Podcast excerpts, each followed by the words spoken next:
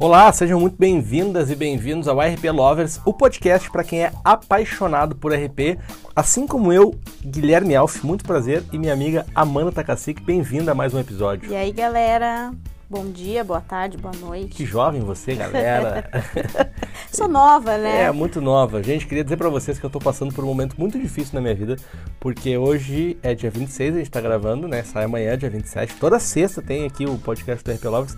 Eu tô passando por um momento muito difícil da minha vida porque na última segunda-feira, dia 23 de novembro, eu fiz 39 anos. Ou seja. Você tá batendo na trave ali. Meu Deus, já, eu vou fazer 40 anos, eu tô desesperado.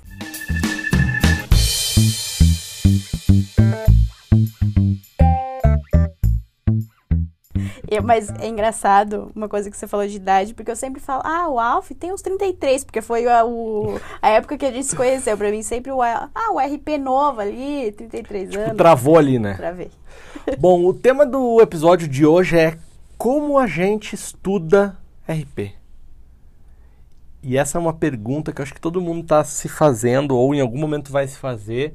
E eu é... acho que na pandemia se fez muito mais. Demais, né? E é um papo assim que vai ser difícil. Os nossos episódios têm sempre 30 minutos, vai ser difícil a gente falar só em meia hora.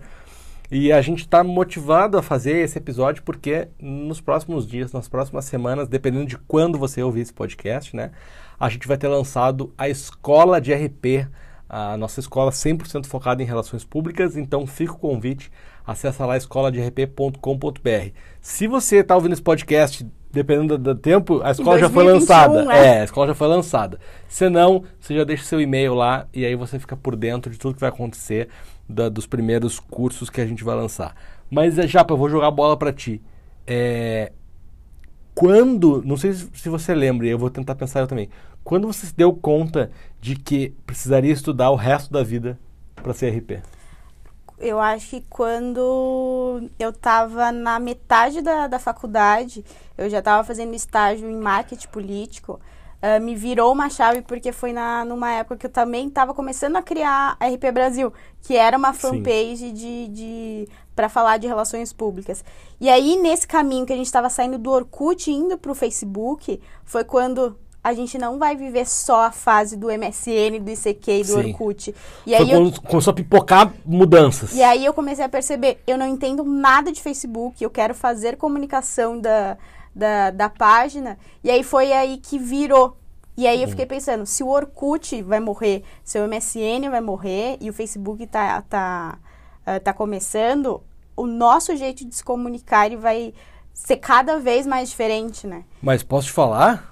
Putz, eu me surpreendi com a tua resposta, porque eu não me dei conta disso na faculdade.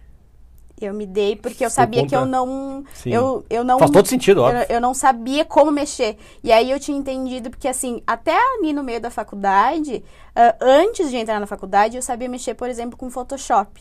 E aí, quando eu entrei na faculdade, ah, eu não vou seguir mais isso. E aí, no meio que eu criei RP Brasil, eu falei, eu preciso aprender Photoshop porque é as coisas que eu gosto de fazer. Faz muito então sentido. eu sabia que eu teria que aprender coisas diferentes também. Sim, sim. Então eu sabia que. E, e eu acho que assim, também, uh, eu, por, por eu ser curiosa, eu, eu já estava com o pensamento de fazer ou direito ou fazer psicologia. Porque eu, eu queria fazer. Complementar? Um, é, fazer uma segunda faculdade. Só que aí quando eu comecei a trabalhar, trabalhar, eu falei assim, a vida real te mostrou que não era possível. Aí para uma Outra vida. De, de outras vidas. Um, eu, eu me dei conta faz muito pouco tempo, assim, pouco tempo é, em relação a tanto tempo que eu já sou RP, né? Faz, eu acho que, sei lá, de uns 5, 6 anos pra cá que eu, que eu me dei conta disso, sabe? Que eu precisava estudar mais, assim.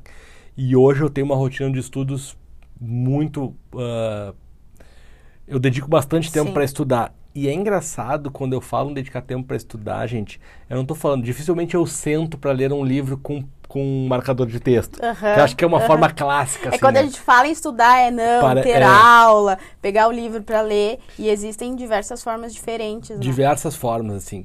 É, eu acho que independente de qual área de atuação né, do RP, independente do quão bom você é, uhum. você precisa estar sempre estudando. E, e, isso é, como acho que tu falou disso de virar uma chave, né? Isso é muito real. Essa chave precisa virar. E quanto mais cedo essa chave virar, talvez tu, tu tenha menos dificuldade de estudar. Sim, eu, eu acho que quando você cria uma rotina de estudo, hábito, né? um hábito, e você encontra como que uh, como teu cérebro trabalha de fato, Sim. fica muito orgânico e aí a gente traz um lado muito prazeroso. Sim. Então a- acaba que a gente acaba ficando muito mais na frente, a gente aprende muito mais rápido e a gente consegue compartilhar muito mais rápido, né? Sabe que eu tô fazendo inglês agora? Não sei se eu comentei aqui nesse podcast, eu comentei em algum podcast, mas eu não sei se foi nesse, é, aqui no RP Lovers. Mas eu tô fazendo inglês e, e aí minha professora é uma aula de conversação, assim, né? E é uma aula tão legal, tão legal, que eu já fico esperando o dia que tem a aula, porque eu gosto tanto daquele momento Sim. onde eu fico falando com ela e tentando, né? Inglês, eu acho que aprender outras línguas, principalmente o inglês, eu acho que as pessoas elas têm um ranço, Sim. porque a gente tem que praticar o tempo inteiro. Então, você ter encontrado uma professora e é prazeroso pra você, é, É um assim, puta diferencial, né? Eu ouvi uma vez um, um- sobre esse negócio de estudar, eu ouvi uma vez um, um- uma analogia muito legal, que é a seguinte, né? Como é que eu aprendo a nadar no mar? A nadar em alto mar. Se eu não sei nadar, eu não posso me jogar no alto mar, que a chance de eu morrer é muito grande. ela é muito grande. Então, onde eu começo a nadar? Na piscina. Primeiro numa piscina que eu dou pé, depois numa piscina um pouco mais funda, depois eu vou para uma lagoa que não tem onda e depois eu vou para o alto mar. Mas percebe que eu só vou aprender a nadar em alto mar quando eu entrar lá no alto mar. Uhum. Antes eu não vou saber nadar, mas tem uma evolução. Eu acho que estudar é muito parecido com isso. A gente estuda desde muito pequeno, né? Desde, desde o pré, da- do jardim, a gente vai aprendendo, aprendendo, aprendendo, aprendendo. Daí vai mudando. E daí eu acho que tem uma coisa muito maluca, né? Que acho que a gente não- nem somos especialistas para falar disso, mas a gente acho que pega um ranço de estudar no ensino médio fundamental. Porque a gente estuda muita coisa que teoricamente a gente não vai usar para nada na vida. Né? Quantas coisas a gente não teve que estudar, decorar para fazer vestibular, né? Eu, enfim, não sou um especialista nisso, nem sei se eu posso falar, mas eu não sei qual é muito a lógica do vestibular de, de, de alguém que vai fazer RP ter que estudar tanto biologia, por exemplo. Um, né? Mas tudo bem. Ah, mas aí acho que a gente pega um ranço e daí quando a gente termina a faculdade, talvez tenha uma coisa na, na nossa cabeça que isso, galera, vocês precisam mudar, vocês que estão estudando ainda. Achar que quando termina a faculdade, digamos que é a última, né? É a última fase. a última fase de estudo que daí, tipo assim, eu acho que todo mundo tem um pouco daquele sentimento quando termina o curso, que é assim, ó, acabou. Uhum. Putz, acabou, cara, cumpri, cumpri com o ensino fundamental, com o ensino médio, cumpri com a faculdade, agora me esquece. Era mais ou menos como eu, eu me sentia, assim, sabe? E eu acho que isso é um puta erro, assim, sabe? Porque a gente precisa continuar estudando, porque ah, relações públicas, comunicação, uma ciência efêmera, ela... Caralho, efêmera Foi, foi no dicionário, né? é- ela é uma ciência que vai mudando e se atualizando muito, né? Então a gente tem que estar sempre estudando. Eu vou repetir uma frase que eu já falei muitas vezes. O dia da formatura não é o dia do fim, é o dia do começo. Sim. E é desesperador, né? quando- Desesperador. Quando, a gente pensa nisso. Mas eu acho que, Alf, falando nisso do, da escola, eu acho que a rotina da escola é o que a gente tem o ranço. Sim. De eu, como estudava de noite, era um perrengue, porque eu, eu morava no ABC, aí vinha para São Paulo trabalhar, daí eu pegava um ônibus para estudar de novo no ABC. Ah, eu não, não sei se essa é a realidade de uma maioria, assim, porque São Paulo é um caos mesmo. Mas era muito exaustivo eu ir pra aula e ter que ir da, das 7 às 11 ter aula e não sei o que lá. E aí eu acho que quando eu saí da faculdade, ah, ufa, eu não tenho mais essa rotina de ir pra faculdade. Só que o problema é que as, das 7 às 11 eu tava obriga era uma obrigação eu estudar. Sim. E aí, hoje, quando a gente tem no trabalho, a gente meio que esquece de colocar na rotina um negócio do estudo. Sim. Então, eu sinto muita falta da faculdade, porque eu tinha um horário do meu Sim. dia, era reservado para É. estudar. E hoje, para eu encaixar na minha rotina, eu meio que vou. ah, Você pode meio que jogar de lado, entendeu? Mas por isso que eu acho que o que precisa ser trabalhado é o estudo, ele é uma parte do teu trabalho. Sim, sim. Ele não pode ser um extra, né? Uhum. Ele tem que ser uma parte do, do- do- da tua organização semanal, mensal, não importa, né? É, o estudo, ele faz parte total de- do teu desenvolvimento profissional. Se você não encaixa isso como um pilar e você só está executando os trabalhos no, no- no- no- na empresa que você trabalha, Sim. Não dá pra ser um extra, né? Ele é uma e, e acho que ele ainda é diferencial, mas pero no mucho, né? Não é mais tanto diferencial. Tipo, eu lembro que há 15, 20 anos atrás, um MBA, um post, um, um peso Muito grande. muito grande. Não que hoje não tenha, acho que super tem e tal, mas Mas hoje tá ficando mais comum, né? mais comum, então assim, tipo assim, não, tem que ter um pós, né? Uhum. Tem que ter. Eu fui fazer o meu há dois anos atrás que eu terminei o meu primeiro pós, quero fazer outros e tal. Sabe que tem uma coisa sobre isso que também é interessante que eu queria trazer para nossa discussão, que é o seguinte: acho que a gente tem muitas formas de estudar hoje em dia. Tem internet, daí dentro da internet tu tem pequenos textos, longos textos, e-books, eh, infográficos, Vídeo. vídeos, eh, tutoriais, aulas, cursos online. Assim, é um, é, um, é, um, é um mar de possibilidades. Mas isso também faz com que a gente às vezes se perca nesse mar de oportunidades. E há uns dois anos atrás, o meu querido irmão, eh, irmão mesmo, eh, o Mini, ele, ele me disse o seguinte, ele começou a fazer um mestrado, que acho que ele já terminou, não, ele não terminou o mestrado ainda, ele está fazendo ainda o mestrado, em design. E daí ele me disse assim, cara, eu troquei fazer um monte de palestra, curso livre, blá, blá, blá, blá, por fazer um negócio durante dois anos muito parrudo. Eu achei muito interessante essa, essa, essa visão dele. Porque às vezes também, já, a gente fica pipocando num monte de coisa, mas o que é que a gente aprende de fato e que a gente aplica e que faz diferença? É, eu, eu acho que o lance do, do teu irmão de fazer mestrado, quem faz doutorado e mestrado, eles acabam tendo um negócio de pesquisa muito focado em alguma coisa que você gosta muito, né? E que você acredita. E aí você cria algo novo para as outras pessoas também terem acesso. Então eu acho que assim, existe um momento da gente que sim, eu acho que a gente tem que beber de fontes diferentes, eh, a gente ouvir de, de palestras, de cursos, mas eu, eu, eu sinto também uma vontade muito grande de ir para um lado de mestrado, não para eu ser professora, não para eu ir para academia, mas para eu começar a pesquisar alguma coisa focada no que eu acredito, Sim. né? Então eu acho que isso de o, o aprendizado que o teu irmão vai ter é tudo novo, né? É. E eu acho que é, é muito legal quando a gente consegue juntar as coisas, né? Porque também tem um papo, a gente lê muita coisa aí falando, ah, mas é que um MBA não vai te, te entregar o que o mercado quer, um, ah, né, esses... Eu tenho um pouco de ranço também com esse monte de cursos que estão sendo oferecidos, né? E a gente mesmo está fazendo uma escola, então não é uma crítica a quem faz, mas o meu ranço é com esses cursos que te prometem uma solução rápida, ou de um final de semana, ou de, de um curso de quatro horas online que vai resolver a tua. Isso é muito complexo, né? Ahn, e aí tem uma, tem uma, uma habilidade aí que ela é uma das habilidades mais importantes deste século, que o Gustavo Reis, professor Gustavo Reis, presença constante aí na, na Todos os RP eventos. da RP Week, o professor Gustavo Reis sempre diz um negócio. A capacidade de curadoria é uma das capacidades mais importantes. Então, se conseguir fazer curadoria de quais são os conteúdos que você vai consumir, talvez seja até mais importante que o conteúdo em si. Sim. Ou tão importante, mas não, mas tão importante quanto o conteúdo, que, o conteúdo que você vai consumir é a escolha desse conteúdo. Sim, a gente é bombardeado por um monte de conteúdo porque a gente tem a sensação que a gente tem que saber de tudo e a Sim. gente não filtra. E é por isso que a gente acaba ficando muito estressado, cria ansiedade, né? Mas eu acho que curadoria e eu acho que os eventos, eles cada vez mais têm pensado nisso. Não é levar qualquer pessoa para falar, Sim. mas levar uma pessoa de peso para falar, que fale com. com, com ah, sendo especialista sobre o assunto, né? Mas eu vou fazer uma crítica aos eventos, é uma crítica que eu já venho fazendo há- um bom tempo.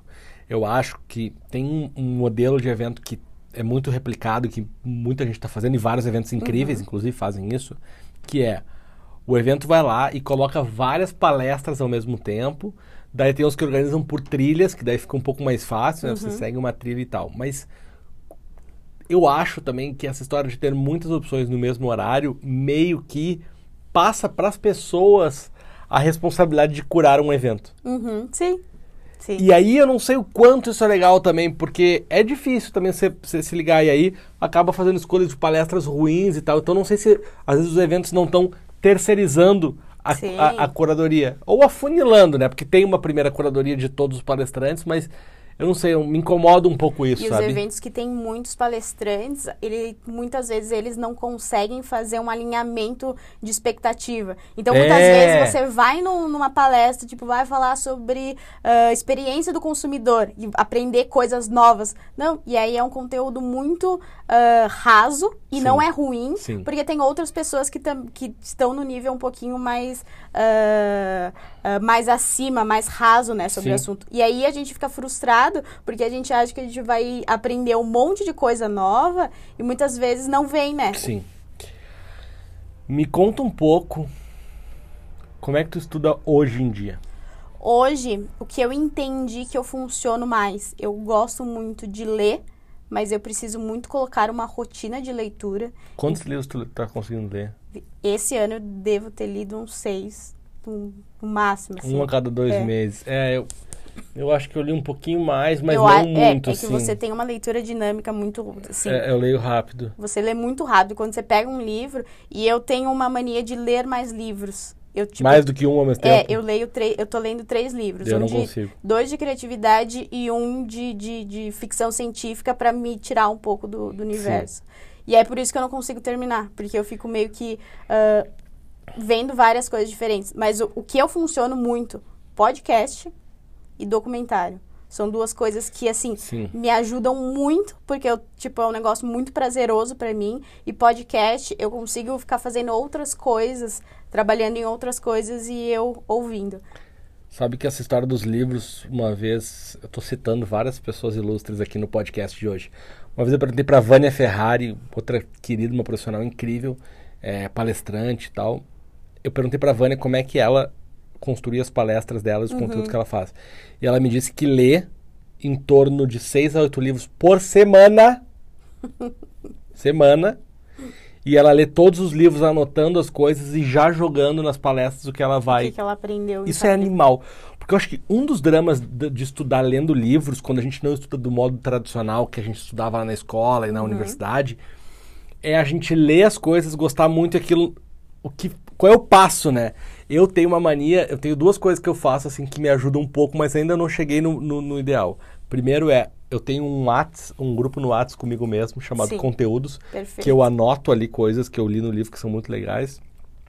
E a outra é um bloco de notas também no celular. Uhum. Por que no celular? Porque eu sempre tô com o celular. Então não importa onde eu tô lendo, o meu celular tá sempre no meu Uhum. bolso. Então é a coisa mais rápida que eu tenho. É, esse é um jeito que tem funcionado, assim, mas eu sinto muita falta, sabe, de conseguir compilar melhor as informações. Sim. É, eu, um exercício que eu tenho feito muito, é, eu tava fazendo de documentário, mas agora eu quero fazer de livros, são as análises. Então, tipo, é como se. Era o resumo que a gente fazia na, na faculdade, que a gente odiava fazer. E aí já tá gerando conteúdo, É. né? E aí eu já tô gerando conteúdo. Então, o, o lance do livro, eu sempre coloco post-it, porque eu não gosto de, de marcar o livro.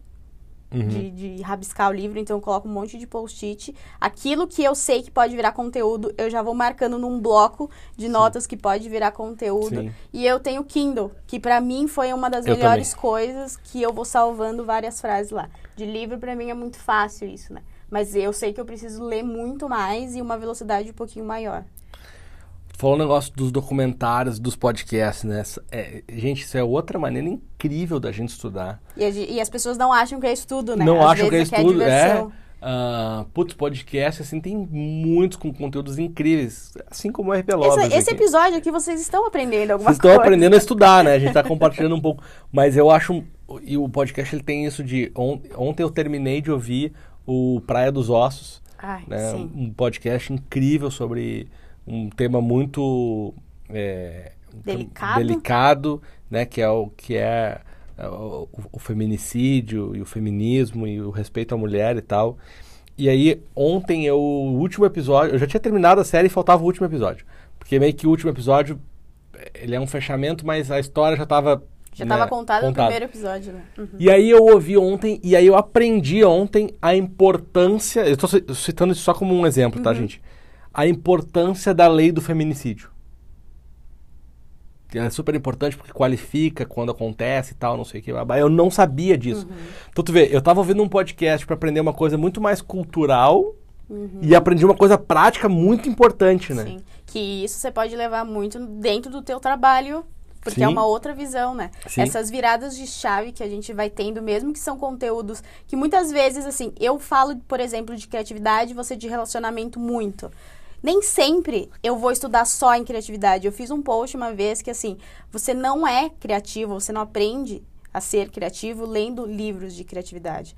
Você é criativo lendo outras coisas, inclusive livro de criatividade. Sim, né? perfeito. Então, o lance da gente consumir coisas diferentes, que muitas vezes a gente não vê uma ligação de, de primeiro momento, ah, tem tudo a ver. Sim. O lance do, do, do feminismo, para você é muito importante, porque você tem uma empresa, você tem negócios, você tem bares, então tem todo um contexto que você ter aprendido isso faz muito sentido. Isso é importante pessoalmente primeiro, né? e aí é uma decisão minha de querer aprender mais pessoalmente, mas é importante profissionalmente também, né? Sim. As duas coisas. Eu acho que a gente tem um cardápio, né, de, de, de, de, de podcast hoje muito rico, assim, muito mesmo, né? Tão rico que às vezes a gente fica perdido, né? Sim. É, Não. é, é muita coisa, muita coisa para escolher, né? É, e eu, eu acho que os documentários trouxeram dois pontos muito legais também. Eu gosto muito, assim, de séries. É- É até mais inspiracional pra mim do que talvez educacional, sabe? Mas me inspira muito, assim, assistir séries, conteúdos. E agora tá tendo um monte de documentários, né? É, para quem gosta de esporte, por exemplo, os documentários mostrando os bastidores dos times são muito legais, Sim. né? Os ensinamentos de, de esporte é animal. A Netflix, a Amazon, tem vários, várias séries que falam sobre futebol. Só que o aprendizado que você tem de comportamento, liderança, ah, trabalho em equipe é absurdo. É, é muito, é muito legal. Ahn, outra coisa que muita gente me pergunta, e eu acho que deve perguntar para ti também, é o que estudar, né? A gente tá falando de formas, então a gente falou de livro, a gente falou de podcast, a gente falou de séries, e a gente nem entrou em cursos, né? Porque hoje a gente tem uma, uma, uma gama assim absurda, né, de, de cursos, é, cursos práticos, cursos livres, cursos é, focados em RP, como a escola de RP que a gente está lançando. Mas o que estudar, né? Eu acho que tem uma coisa que tu sempre fala que eu adoro, que é furar a bolha, né? Não dá para ficar estudando só RP, né? A gente precisa estudar coisas diferentes, Sim. né? Para fazer essas combinações, né? É porque, assim, ah, se a gente fala sobre relações públicas, logo a gente vai para cursos que são mais rápidos. Então, ah, vou aprender sobre redes sociais, vou aprender sobre oratória, vou saber a fazer um evento. E a gente esquece que relações públicas é a conexão de pessoas. Sim. Então, se a gente não entende os novos comportamentos das novas gerações, o que está mudando no mundo, eu não consigo. Eu posso saber muito de redes sociais da ferramenta, mas eu não. Às vezes eu estou gerando um conteúdo que não vai se conectar com as pessoas. eu sim. tenho que entender o ferramental, o processo que, que, que faz eu me conectar, mas eu tenho que entender primeiro de pessoas. Então, se a gente não entende de comportamento, de visões dos movimentos sociais, a gente não consegue gerar um, um, um conteúdo ou fazer coisas para se conectar com as pessoas. E é importante em momentos diferentes, né? Porque, por exemplo, eu não entendo. Ontem ainda eu fiz uma reunião disso e me perguntaram. Mentira, hoje de manhã, eu tinha uma reunião às 8 da manhã. E aí o pessoal me perguntou: não, mas beleza, e os anúncios, investimento vocês fazem? Eu falei, cara, isso não é a nossa especialidade. A gente sabe dizer o que história precisa contar nos anúncios, a gente sabe, mas a, a, a programação lá do, do, do- do coisa, contrata alguém mais especialista nisso. O que eu vou fazer é direcionar esse cara com os objetivos. Sim, Ou seja, eu preciso entender da forma estratégica, eu preciso entender de, de traçar plano, análise de cenário, objetivo, tal, tal, tal. Eu não preciso, às vezes, ter habilidade específica disso, né? exato. E aí, quando eu junto as duas coisas é, com outros profissionais, né? Esse é o ponto, a gente fala muito de ter várias habilidades, ter várias competências, mas se a gente não sabe de tudo e a gente nunca vai saber de tudo, a gente tem que saber quem sabe. Sim. E aprender a Ontem- trabalhar em conjunto. Ontem você fez uma live com o Dudu Borges e teve uma fala do Dudu muito importante que eu tenho que fazer o que eu sei fazer, Sim. o que eu fui ensinado a fazer. Uhum. E aí eu não preciso aprender tudo. Se eu tenho um time, uma equipe, eu tenho que deixar especialidades para outras. Mas tem que ter noção. tem que ter noção. O básico, pelo menos, tem que saber É. para não cobrar errado, para a gente alinhar expectativas, né? Gente, pra mim, vamos tentar puxar três pontos que todo mundo devia estudar. Vamos, vamos tentar. Isso não estava combinado, gente. Estou levantando esse conteúdo agora. Assim.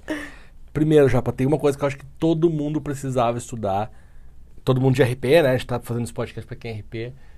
Estudem pessoas. Sim. Comportamento, né?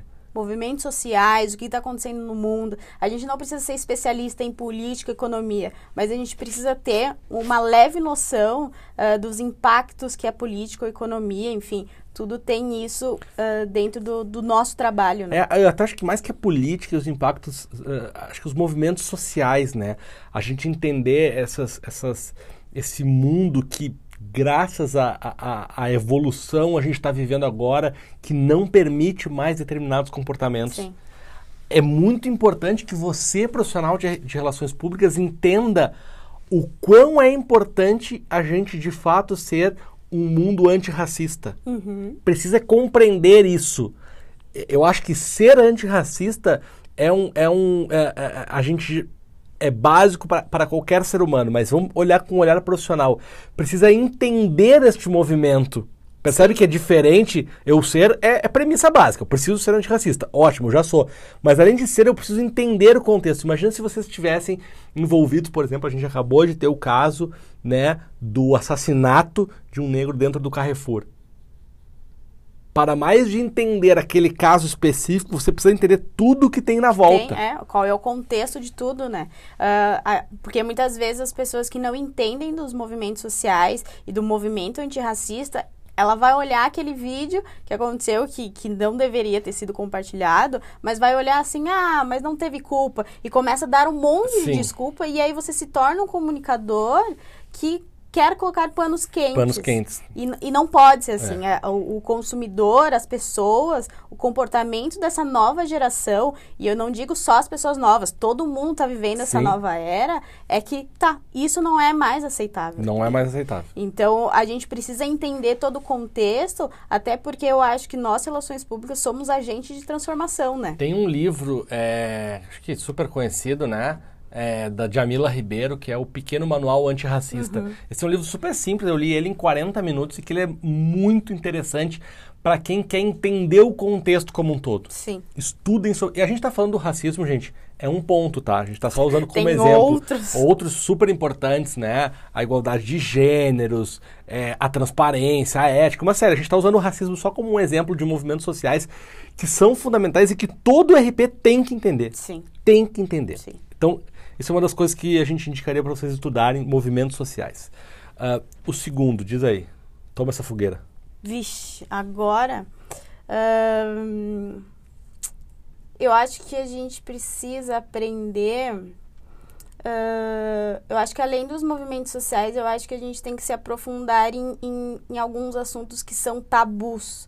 Uh, eu não coloco o movimento social como tabu, tá? Mas uhum. eu acho que uhum. tem outros assuntos que a gente evita de falar. Sim. E é muito importante. Boa. Uh, eu acho que o, o. E eu acho que acaba sendo muito sobre pessoas também, né? Sim. Que é saúde mental. Eu acho que a gente precisa isso é começar é a uh, aprender e falar sobre isso. Eu gosto muito de ver coisas que as pessoas não falam. Então, estudar sobre suicídio, estudar sobre uh, saúde mental, depressão, ansiedade. Tem vários tabus, assim, de como que acontece uh, o que, que acontece com pedofilia, o que, como que é o sistema carcerário. Tipo, isso foge muito do contexto de comunicação que eu trabalho hoje.